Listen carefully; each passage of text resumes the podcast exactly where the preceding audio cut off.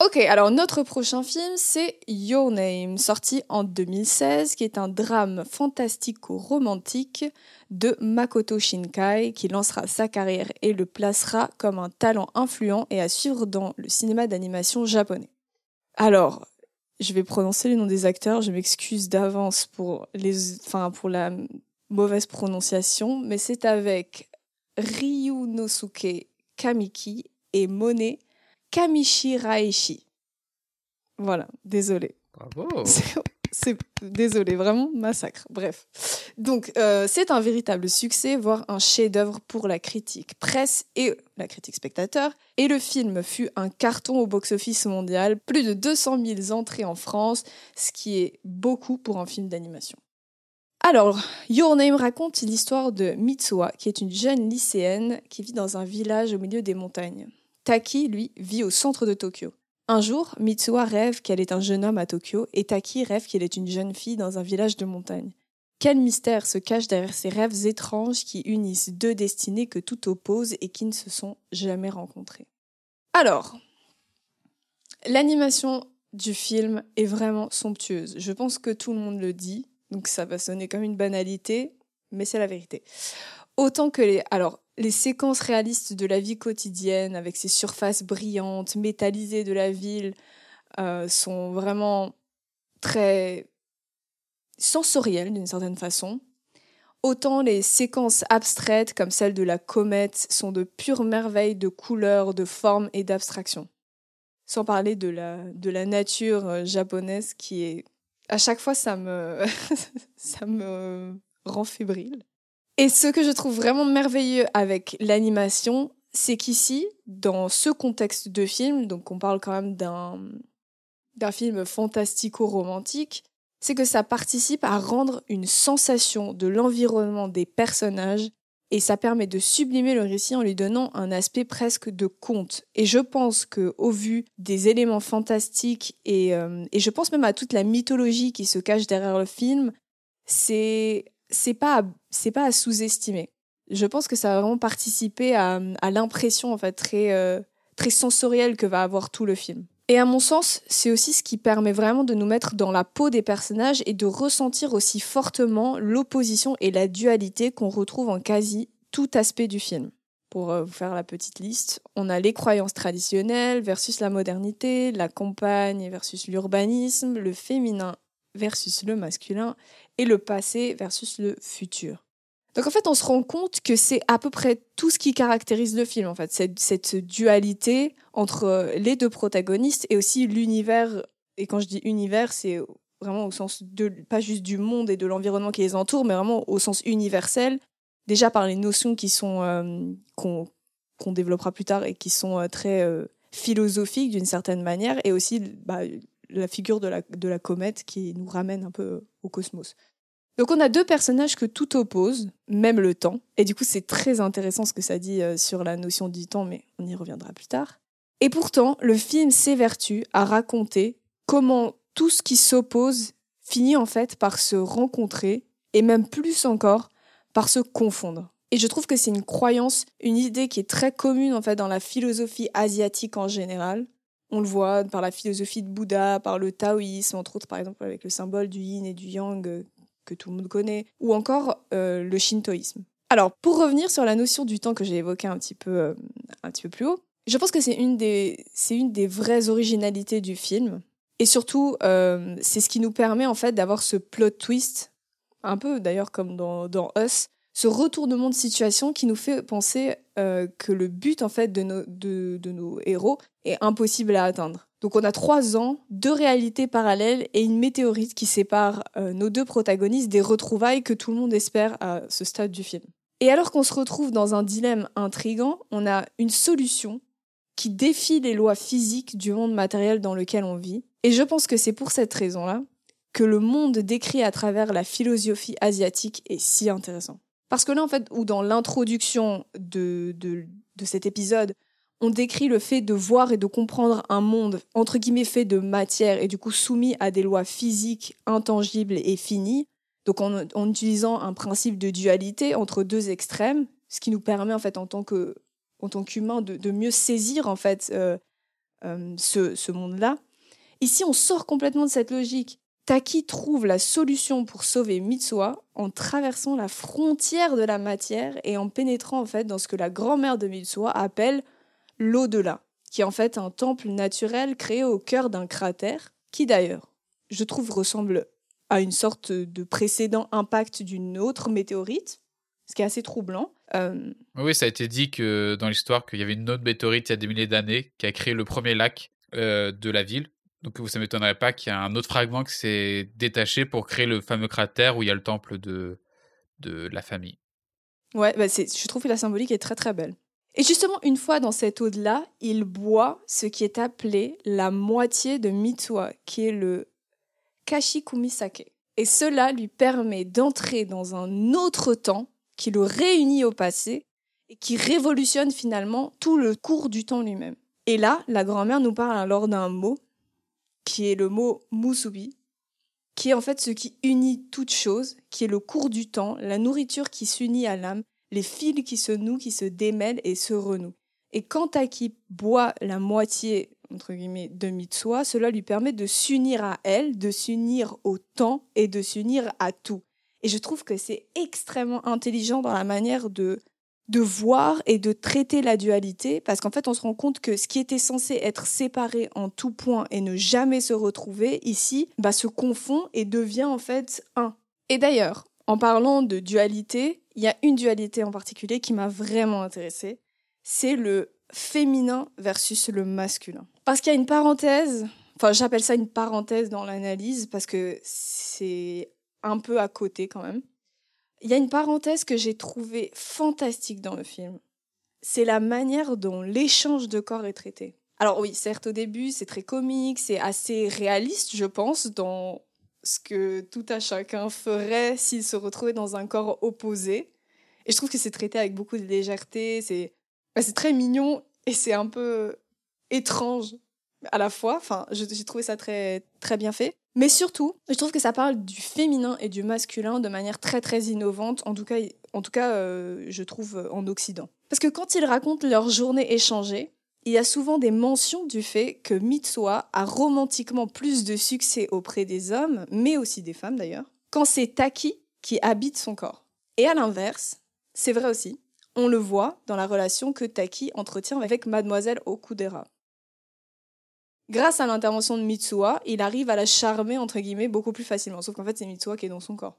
Et le propos, à mon avis, est très très fort. Parce que dans des temps comme aujourd'hui, où la notion de genre est à révolutionner, je pense, ça nous indique clairement que les deux genres qui se mêlent en un, donc par exemple Mitsuha, qui est, euh, qui est en fait euh, Taki dans son corps, ou alors euh, vice-versa, donc ces deux genres qui se mêlent donnent une personne en général bien plus charmante, complète et rassurante qu'un seul des deux genres. Et en fait, la complémentarité décomplexée, et j'ai envie de dire presque naturelle, donc les deux personnages en fait sont juste eux-mêmes quand ils habitent le corps de l'autre. Ils cherchent pas vraiment à changer et à devenir l'autre. C'est vraiment juste euh, une sorte de, de voyage dans le corps de l'autre, mais avec sa propre personnalité. Et en fait, cette, complémentarité-là du féminin couplé au masculin permet de bousculer la limite stricte, fermée et définie des genres pour en détacher un être, entre guillemets, androgyne,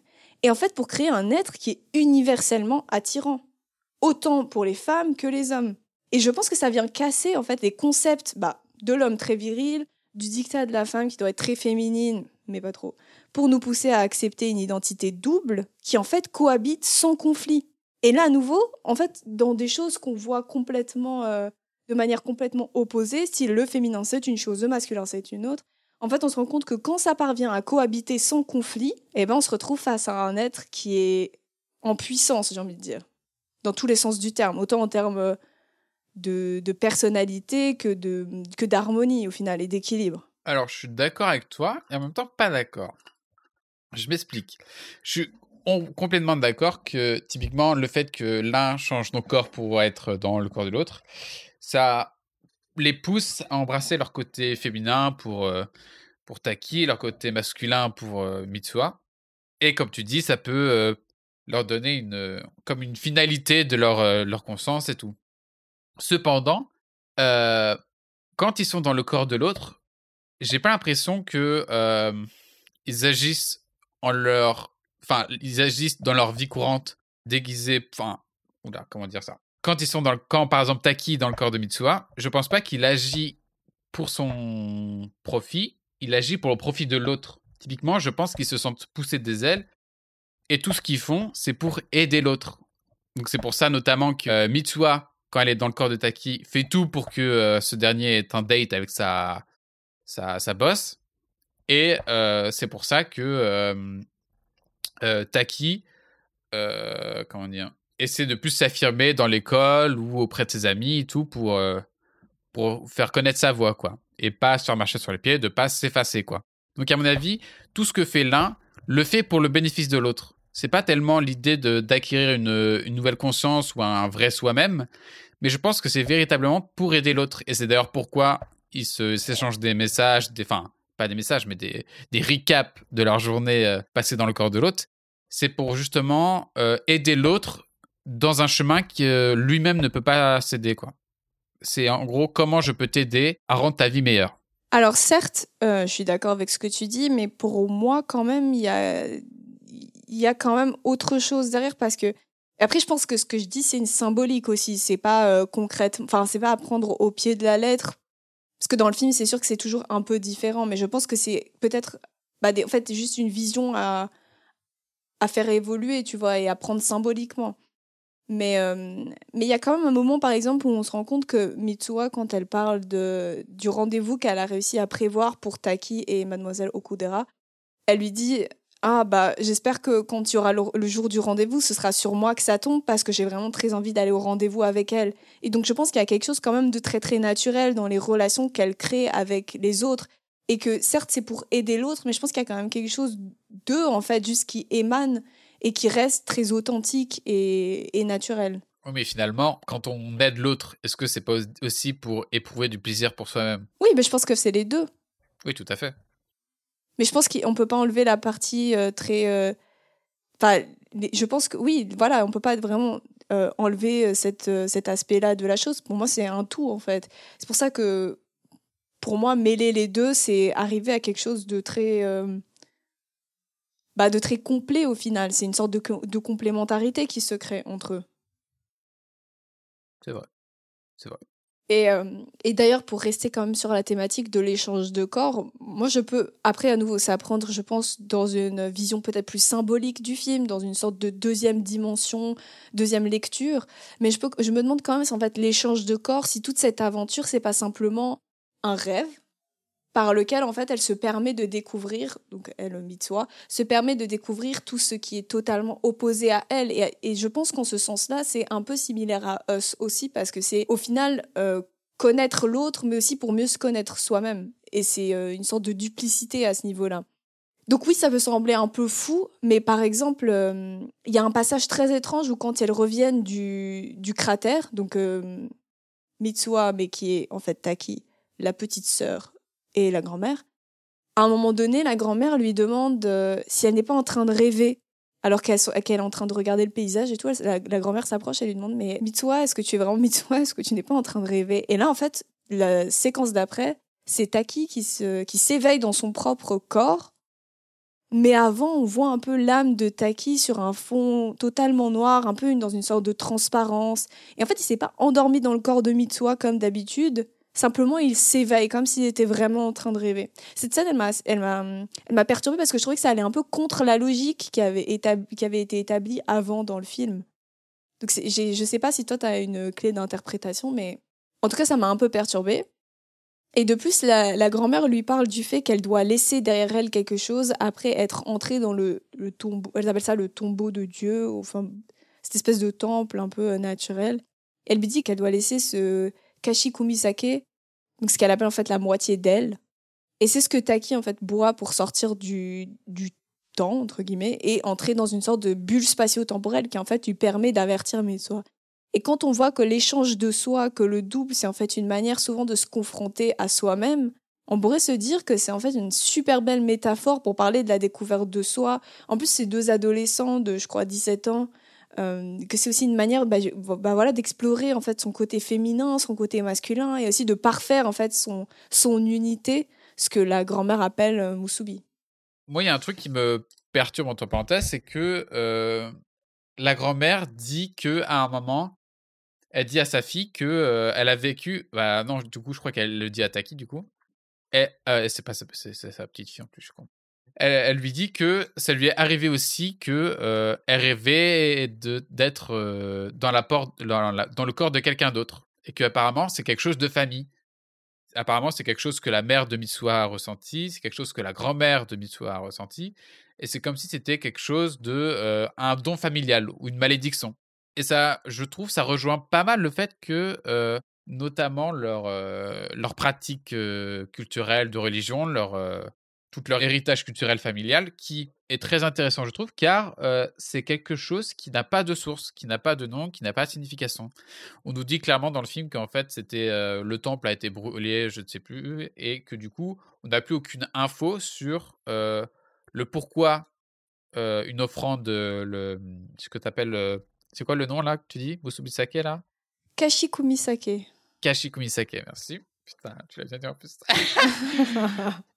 on nous dit que ce, ouais, ce processus pour, euh, pour ce, cela, je vais pas le redire, désolé, euh, bah, c'est quelque chose, on, on, ne sait plus en fait d'où il vient, on ne sait plus d'où il provient, mais juste on le fait, quoi. C'est l'idée que, euh, que l'acte prévaut de lui-même. C'est comme si le.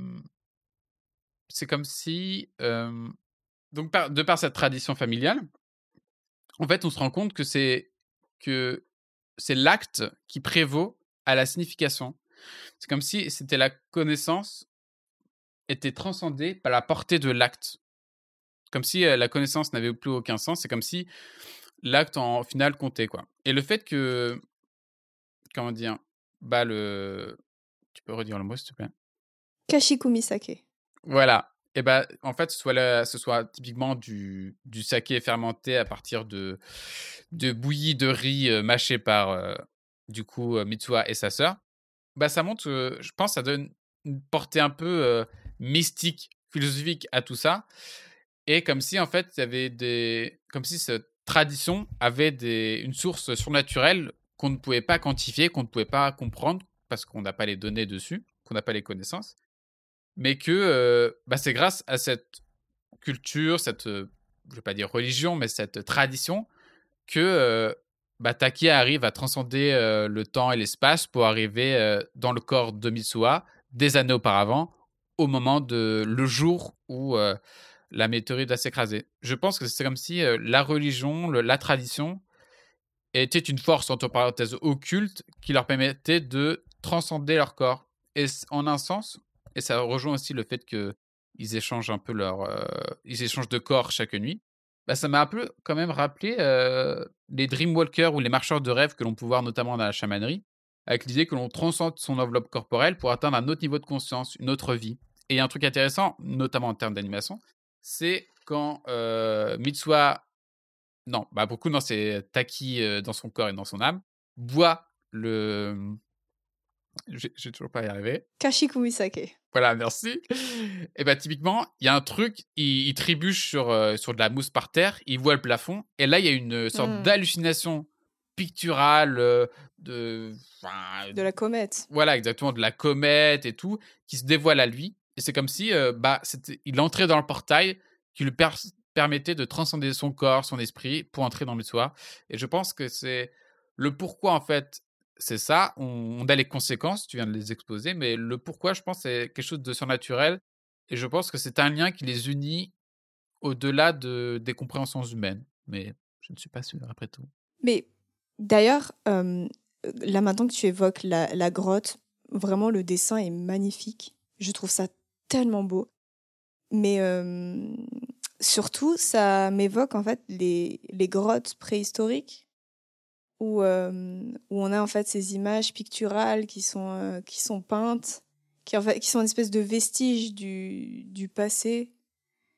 Et, et d'ailleurs, j'avais vu, complètement hors sujet, pardon, mais si j'avais vu dans, dans, un article qu'il y aurait des chances qu'en fait, ces, ces, ces, ces, animaux peints ce soit en fait une manière de reconstituer les constellations dans le ciel en fonction des troupeaux qui passaient à une certaine période de l'année. Comme en fait une espèce de, calendrier. C'est assez impressionnant. Et en fait, on se rend compte que même c'est bah, par exemple, même là, la comète, elle a, un sens, euh, comme tu dis, un sens qui transcende en fait la simple vie euh, corporelle, physique, et qui, qui l'amène en fait dans cette espèce de dimension perdue, où même d'ailleurs les deux ne, se voient pas, juste ils parviennent à s'entendre sans se voir. Comme si chacun était resté quand même dans sa bulle, mais qu'ils arrivaient à communiquer à travers euh, le passé en plus. Mais typiquement, les origines de, la, de leur tradition, elles peuvent venir tout simplement du, lieu de la première météorite. Hein. Et ça expliquerait notamment pourquoi les peintures dans le mini-temple soient vieilles et tout. Et pourquoi bah, la grand-mère vient rassembler les offrandes en ce lieu. C'est peut-être tout simplement quelque chose de, de, très vieux, mais une force qui transcende les âges et les époques et les sociétés. Mais c'est pour ça que je trouve que c'est un film en fait extrêmement difficile à analyser. Déjà parce que je pense on n'est pas éduqué dans la même culture bah, pour le folklore japonais que la culture asiatique voilà on n'a pas le même folklore on n'a pas du tout en fait même les mêmes références je trouve et du coup pour nous occidentaux c'est assez compliqué de de saisir de manière juste ce qui est dit on le comprend mais c'est dur de le ressentir vraiment et de le, comprendre euh, plus profondément. Très dur à analyser parce qu'on n'a pas du tout les bons codes. Mais par contre, je trouve que ce qui est fantastique, c'est et j'avais déjà les mêmes, le, même euh, le même sentiment quand je regardais des films d'animation, par exemple de Miyazaki, qui sont beaucoup plus anciens, c'est cette compréhension euh, émotionnelle en fait et instinctive qui te permet en fait de sentir les choses sans même avoir peut-être le folklore en tête ou des connaissances. C'est ça que je trouve très très beau la plupart du temps c'est je pense que c'est ce qu'on peut c'est ce qui peut se rapprocher le plus d'une sorte de poésie au final. C'est ce qu'on appelle la poésie euh, cinématographique mais euh, mais c'est vrai que c'est très difficile à analyser et, et par contre on, on, le saisit mais d'une autre manière en fait de, de cette même manière très euh, bah, hors du hors du physique hors du concret hors de la connaissance c'est autre chose. Bah, je pense typiquement que en fait comme par exemple les, les sociétés occidentales ont été, euh, enfin la culture des sociétés occidentales a été euh, possiblement fortement euh, influencée par la religion monothéiste catholique, avec la notion de bien du mal, tout comme bah, les, la, la, religion shintoïte, je crois que c'est ça pour le Japon. Shintoïste, peut-être. Voilà. a sans doute, bien, bien évidemment, grandement influencé la culture et tout. Ça, c'est indéniable. Tout comme, je sais pas, l'hindouisme peut euh, influencer le cinéma euh, de Bollywood. Mais euh, oui, bah, bien évidemment, comme tu dis, on n'a potentiellement pas tous les codes pour interpréter en fait le, on n'a pas ce bagage culturel pour, comprendre tous les signes, les significations, le, le rapport aux choses, les, les... et tout ça. Mais mais voilà. Bah, moi, il y a quand même quelque chose que je voulais noter quand même de Renem qui m'a vraiment choqué. Mais vraiment choqué, hein, c'est un truc que j'avais déjà vu dans Your mais là, je, m'en suis vraiment aperçu.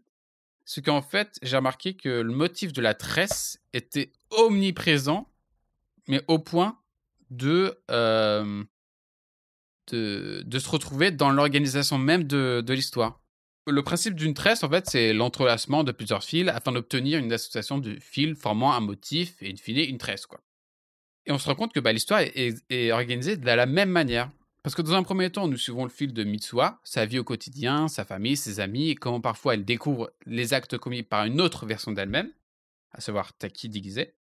Et plus tard, dans le récit, on accède à la même situation, mais du côté de Taki, avec sa vie à Tokyo, ses amis, son travail, et comme Mitsuha, la confrontation avec des actes commis par une autre version de lui-même, à savoir Mitsuha. Bref. Et ce que nous pouvons y voir dedans, c'est que les fils, tout comme les consciences des deux personnages, prennent la place de l'autre, prennent la place dans la vie de l'autre, et ensemble, ils s'entrelacent, changent de place pour former le motif de la vie. Et on a parlé de Musubi, enfin d'ailleurs, tu en as parlé tout à l'heure, Musubi, euh, non, Mitsu, oui, Musubi, la doctrine de, que explique la grand-mère, où elle dit Nos traits sont à l'œuvre de Dieu, elles représentent le cours du temps lui-même, les fils s'assemblent, prennent forme, se mêlent, se nouent, parfois ils se démêlent et se renouent. c'est ça Musubi, le fil du temps. Et pour moi, c'est exactement le film, l'organisation que prend le scénario, que prend l'histoire, que prend les dessins des personnages. Et le but du film, justement, c'est comment le temps a dénoué ses fils et comment Mitsuha et Taki vont tout faire dans leur pouvoir pour renouer ces fils perdus et oubliés, quitte à transcender le temps et l'espace. Parce que du coup, le problème du film il réside dans le fait qu'ils se sont rencontrés à des moments différents dans leur vie. Et le but alors est pour Taki de devoir retourner dans le temps afin de sauver Mitsuha de la ville et de, la météorite. Mitsuha et la ville de la météorite, pardon. Autant dire, il doit démêler ce nœud dans la tresse afin de tout reconstruire. Et du coup, donc cette dualité que vivent Mitsuha et Taki, c'est un peu le résultat de quelque chose qui fait partie d'un tout. Une tresse nouant leur destin, leurs amours et leurs âmes. Et je trouve ça très beau en tout cas de prendre un motif et de le, le transposer à une histoire, à un destin, à des personnages, comme si ça faisait partie d'un tout. Je suis tout à fait d'accord avec ce que tu dis. Je trouve ça. Je l'avais pas vu. Et pourtant, je trouve ça très très beau parce qu'on le ressent. Bah, à nouveau, je trouve que c'est ce truc qu'on ressent, cette espèce d'énigme en fait. Parce qu'on il y a quand même ce. Bah, quand euh, Taki part justement à la recherche de Mitsuha et qu'en fait on se rend compte que Mitsuha l'avait déjà vu trois ans avant, qu'à ce moment-là, lui avait donné le bracelet, enfin, du coup, cette espèce de tresse qu'elle a fait, et que lui a oublié, et qu'ensuite, ils s'oublient tous les deux pour se retrouver encore après, euh, beaucoup plus tard. Mais je suis d'accord avec toi, c'est vraiment très très beau parce que c'est à ce moment-là qu'on se rend compte en fait que la plupart des films qui sont très justes, c'est parce qu'ils ont cette manière d'incorporer une forme à un fond. Et c'est une forme en fait qui en dit tout autant que le fond mais qu'on ne, en fait, on, l'aperçoit pas directement, on ne l'analyse pas parce que c'est quelque chose de très inconscient. Et pourtant, ça détermine notre manière même de percevoir le film et de percevoir l'histoire et ses personnages. C'est exactement ça. Je suis totalement d'accord. Et autre dernière chose, moi, ce que je trouve très intéressant dans le film, c'est que, contrairement à ce que l'on pense, ce n'est pas le temps ou, euh, je sais pas, le, le, lieu qui est un véritable antagoniste du film. Pour moi, c'est leur mémoire. C'est l'idée que la perte de leur mémoire est le seul obstacle à leur réunion, leur seul obstacle à leur connaissance de l'existence de l'autre. En fin de compte, la perte de la mémoire, c'est la seule chose qui les empêche de vivre pleinement leur amour, car sans la mémoire de l'autre, seul nous reste notre individualité, sans ce lien affectif inscrit en nous, l'autre ne devient plus qu'un, plus qu'une inconnue. Et heureusement, les fils qui les unissent, les fils de leur destin, ils sont plus forts que la mémoire elle-même, car le corps et l'instinct sont plus forts que tout les souvenirs disparaissent, mais pas les sentiments, pas les émotions et pas l'amour. Et c'est pour ça notamment qu'ils arrivent à se retrouver à la fin. C'est parce qu'ils savent, au-delà de leur mémoire, que c'est quelque chose de physique, quelque chose d'instinctif, qu'ils ont ce besoin de se retrouver ensemble. Et ça, je trouvais ça très beau que une relation ne se définit pas, ou un lien entre deux personnes ne se définit pas par la mémoire, mais par ce qu'on ressent vis-à-vis -vis de l'autre. Mais d'ailleurs, je trouve que c'est hyper juste parce que on se rend compte que la, mémoire, c'est quelque chose de très relié au mental, tu vois, c'est quelque chose de très, euh, de dire, c'est quelque chose de très concret d'une certaine manière. Et, euh, et c'est vraiment horrible parce que d'un côté, quand tu perds la mémoire, bah, tu te, c'est toi-même qui te fait défaut à toi-même. C'est en fait, c'est une sorte de traîtrise en fait. Bah, typiquement, Alzheimer, c'est ça en fait. Exactement. Parce qu'en fait, tu te perds toi-même. C'est horrible parce que c'est vraiment le pire processus, je pense. C'est vraiment toi-même en fait qui te trahit et du coup, euh, je, pense que le truc qui se rapproche le plus de ça, c'est quand tu as un mot sur le bout de la langue et que ça passe, tu vois, c'est là. Et tu sens que c'est là, mais tu ne peux pas décrire ce que c'est. Tu peux pas trouver ce que c'est. Cette espèce de, sentiment euh, affreux. Et je pense que les personnages, du coup, ils sont vraiment euh, réduits à, à ce, cette, cette, sensation de, de mots sur le bout de la langue qu'ils n'arrivent pas à, bah, à, à, définir. Et, et, je pense que c'est pour ça que le, le, coup de foudre en fait de la fin, euh, oui, qui peut-être est un, petit peu cliché, mais, mais qui reste quand même très, très beau parce qu'on l'a attendu ben, pendant 1h30 quand même. Et, euh, et c'est vraiment un coup de foudre en fait. C'est ce, ce truc, mais comme tu as dit, qui transcende en fait la mémoire qui transforme, la, qui transcende pardon, la, la connaissance qui transcende le, corps même, c'est quelque chose de beaucoup plus profond et je pense que c'est ce qu'on peut appeler amour. Et pour le coup, moi, ça me fait quand même vraiment penser au phénomène de réincarnation qu'on trouve également énormément dans, dans, les, euh, dans les philosophies euh, asiatiques. Avec cette perte de la mémoire et en fait ce truc qui ressurgit, mais qui est, euh, ouais, bah, qui est cette, cette chose qu'on qu'on perd potentiellement de vie en vie et qu'on retrouve plus tard. Dans un autre corps, dans une autre, euh, dans une autre vie, dans une autre identité. Je trouve ça magnifique. Voilà. Mais du coup, je te pose une question, un problème. Est-ce que c'est possible que euh, finalement, Taki Mitsuha euh, soit la réincarnation de deux personnes qui, comme la grand-mère, bah, sont destinées à se. pas se retrouver, se perdre et tout, mais. Enfin, c'est comme si en gros, c'était deux amants qui, chaque génération, se retrouvaient pour se perdre en tout et qui devaient se retrouver euh, dans chaque vie. Est-ce que, inévitablement, c'était pas ça le, le truc, quoi Vu qu'il y avait déjà eu une météorite, de météorites je sais pas. Ah oui, ok, je vois ce que tu veux dire. Mais c'est peut-être l'idée que ces deux amants qui sont, qui sont destinés à se perdre et se retrouver encore et encore. Bah, pour moi, c'est l'essence même de la réincarnation. Et c'est ce qui unit en fait les gens aussi à travers la réincarnation, c'est ce, ce sentiment d'amour au final. Donc je pense pas que ce soit extrapolé totalement que de dire que oui, euh, c'est peut-être des, des, âmes qui se perdent en fait et qui se retrouvent de vie en vie. Enfin, moi, je trouve que le film porte ce truc en lui, donc euh, je trouve pas ça euh, trop tiré par les cheveux. Après, le reste, le film reste quand même très terre à terre, parce que ça nous raconte cette histoire-là, tu vois, et leur retrouvaille à la fin, euh, sous la forme de Mitsuha et Taki, mais. Et je pense pas que ce soit. Moi, j'aime bien, j'aime bien partir un peu au-delà des trucs et d'aller chercher aussi autre chose dans la symbolique, et je trouve que c'est assez juste à mon sens. Bah oui, le film, je pense, il laisse des portes ouvertes. Il laisse un peu ce blanc libre à l'interprétation, libre à, la magie du euh, OK, on, a peut-être. Vous avez les grandes lignes. Le comment, on ne sait peut-être pas, et c'est peut-être à, vous l'imaginer. Et finalement, est-ce que c'est pas pas important, entre parenthèses, de pas savoir le comment, ou du moins, est-ce que c'est pas la magie du tour de magie qu'il faut garder secret ou... Oui, oui, je pense qu'on peut voir ça comme ça. Je sais pas.